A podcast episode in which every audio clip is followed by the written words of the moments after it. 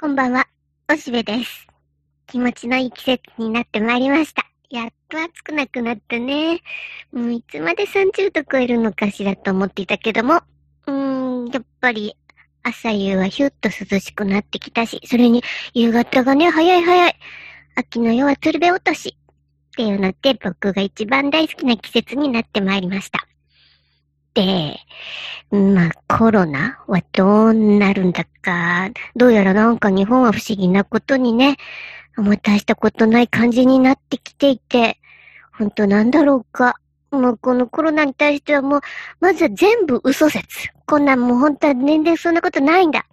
なんか死んだと言われてる人たちも本当はどっかで生きてる説とかどっかに逮捕されてるとかいろいろあるね。そんなこうちょっと陰謀論のすごいのとか。で、まあなんか黄色人種は実は大したことにならないんだと。でも、うん、そのアメリカとかヨーロッパのニュースをね、ちょっと BS とかで見ると、もうた、大変そうだ。本当に、うん、深刻な事態になっていて、これは経済大打撃だなっていうのは、これは多分本当だろうと、いくら、うん、もともとなんかフェイクニュース的なのも流れてたけど、こりゃ、あちらの方が大変になってるのは確かだなと思うし。だから、なんか多分人種によって違うのは本当なんだろうね。もちろん日本は何らかの理由によってなんか免疫がみんなにできたから結構大丈夫と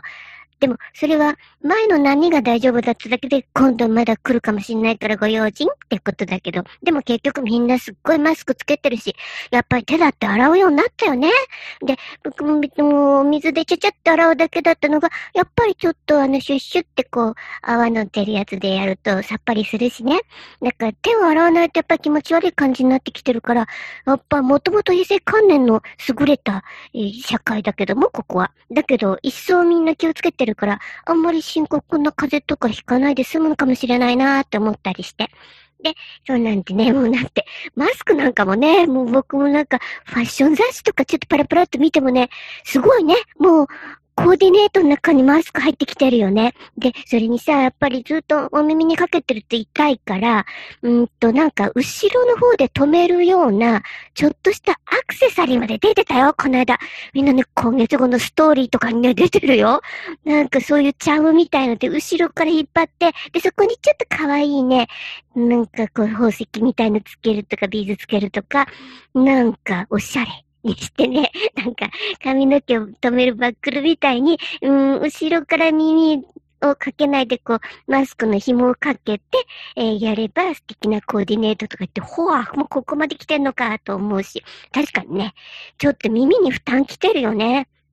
だってさ、それに、どういう形のどの大きさのマスクをすると小顔に見えるか、みたいのをね、こう比較研究してたりして、なんでこれって思うよね。でね、なんかね、大きめのイヤリングをつけると小顔に見えるとか言うけど、そりゃ耳に負担が大きすぎるバスわ、と思うよね。ただでさえさ、耳たぶくんはさ、こんなためにあるんじゃないのに、とかって思ってると思うよね。そもそもメガネだけでも、えー、僕を使うの？って耳たぶは思ってると思うけど、そこにもマスク C の小顔のためにイヤリングも下げえのじゃ、もう耳たぶに負担大きい。っていう感じだからね。えその辺で、やっぱりずっとかけなきゃいけない本当のこう医療従事者の方とか本当大変らしいよね。だから、後ろの方で止めるような、うん、方式になってたりしてね。もうなんじゃこりゃ感がすごいけど、まあでも当分マスクはしといた方が安心って感じだしね。これは単にと同調圧力というよりは、まあこれからどうせ寒くなるしさ。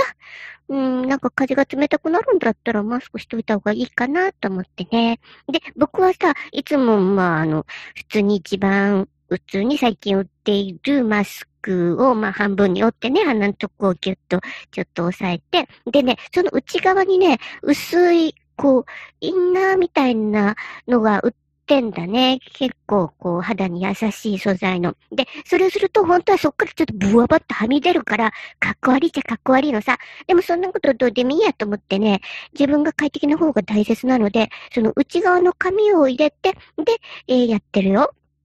でもね、まあそれを見かねてなのかな。うん、今日なんかちょっとお知り合いの方がね、シルクのね、マスクをくれた。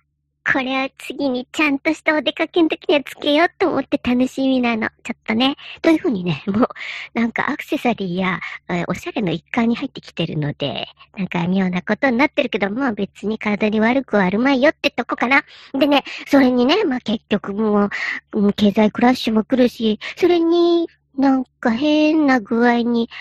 安倍が辞めたよね。でね、僕は不吉な予感。前、安倍が辞めてからちょっと数年経ってから震災が来たろうって僕はまあもちろん陰謀説だからさ。なんか、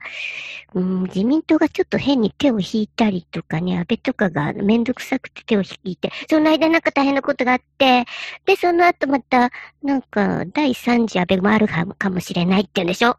あ、そうかもしれないので、ご用心だね。結局なんかもっとひどいこと起こるかもしんないなっていうので、何があるかわかんない。でも、何があっても、こう、うん、気が狂わないように、あるいはひどいことになりすぎないような危機意識を持ってるっていうのは必要なんかもしんないね。パンデミックだってこれからどうなるかわかんないし。でもとにかく、世界がどうなっても、後悔しない生き方をせねば。で、騙されすぎないぞ。少しは騙されちゃうだろうけど。、それによく考えて自分で決めるぞ。後で人のせいにしないで済むように。で、なんかこう自分で選び取った手応えのある人生を生きていくぞ、と。で、そのための基軸のところには自分にとっての気持ちよさっていうのを、もちろん倫理的にいろいろ考えるけどね。その、ただたださ、こう人に目をかけて自分が楽っていうのは本当は気持ちいいわけじゃないじゃん。だから、周りもニコニコなるような感じで、でもやっぱり自分は大事に自分の気持ちよさを選んでいくってことをしていけば、なんか、まあ残念ながら、うわーこれで死んじゃうんだっていう時にも、まあまずまずだったなーみたいに思えた方がいいと思うのでね。やっぱこう、うーん、なんかこの世に悪い念を残さずにあの世に渡っていけるようにしとかないとなと思って。で、そうなんで、えー、何か自分にとって気持ちの良いあり方を選べるように、よくアンテナ立てて見聞きして、で、いろいろ疑いながらも、やっぱこれじゃないかなって思う道を選ぶようにしてっていう風にしてね、少しずつ目の前にあることを経営に片付けていこうかなと思ってるよ。だから僕は結構今前向き。うん、一年後ぐらいまでにどういう風にありたいかぐらいならちょっと考えられるので、これをこう片付けて、そしてこれはもうやっぱり人生で、この人生ではいらないなって思うものは上手にその行き場所を決めてやってとか言って、なんか、うん、自分のこう、これからを丁寧に片付けていこうかなと思ってるよ。でもね、そうは言ってもそういう風にするためにも、やっぱエネルギーは必要だし、まだこの体を使って動いていくわけだから、美味しいもん食べてる。今もね、ちょっとね、お野菜をね、うん、バーミキュラに入れてね、温めてんの。バーミキュラって知ってる？名古屋が生んだ素晴らしいお鍋だよ。でね、もちろん高いんだよ。でもね、僕みたいにさ、実は大してお料理をしない者にとってはね、うーん、買ってね、正解だった。だって何にもしなくてもいいんだもん。すっごい重たいでっかいお鍋でね、で、そこにね、野菜とかね、あと冷凍庫でちょっと余ったお肉とか、ボボバーンってもうそのまま、何もせず入れてね、まあちょっと焦げつくといけないので、まあバター入れるか、今日はね、もうバター切らしちゃったんでね、えっと、ごま油をちょちょっと最初に敷いて、で、まだ火にかけないうちにね、お野菜をどかどかどかどかね、美味しいのいただいたんで、それをね、投げ込んで、で、その上に、こう冷凍にしといたお肉も、もう別に解凍もしないの。もうそのままパーイって入れちゃって、それに、こう、ご飯もね、ちょっとあまりご飯冷凍しといたら、もうその冷凍のままパーイと入れて、さあ、蓋をガチャンって閉めて、蓋も重いんだよ。で、それでガチャって火をつけてね、で、沸騰してくるよ。でね、まあ、ちょっとだけちょっと残りお酒もちょっと入れたけどね、あとお醤油ちょっととか入れて、で、あとね、シュシュシュって言い出したらね、弱火にすんの。でね、弱火でね、もうそんなのほっときゃいいの。あと、2、30分そういう風にしといて、で、蓋を開けたら、あら不思議。なんかお鍋にみっちりいっぱいあったお野菜がぐーっと減って、美味しそうにお野菜自身の水分で美味しく美味しくできてんの。で、それちょっと食べて、まあ、塩で垂れてればそのままでいいし、ということはなんかポン酢とかかけるときもあるし、まあ、マヨネーズかけちゃうときもある。なんかそんなんで、えー、もうお鍋いっぱいあったお野菜をね、結局ね、ペロッと食べちゃうときあるよ。そうなんでね、美味しいなって思って。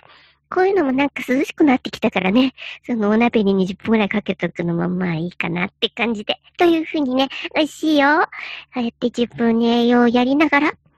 上手に騙されすぎず、いろいろ疑いながら生きているおしべでございました。というわけで、もう電球なんでね、あの、ミスさんはちょっと余裕があるそうなので、このファイルを送れば編集してくださると思います。というわけで、いつものように、これといって大したトピックのないおしべの一人語りでございましたが、相変わらず元気にやってるよと、秋を存分に楽しもうとしているおしべの話でした。では、またね。バイバイ。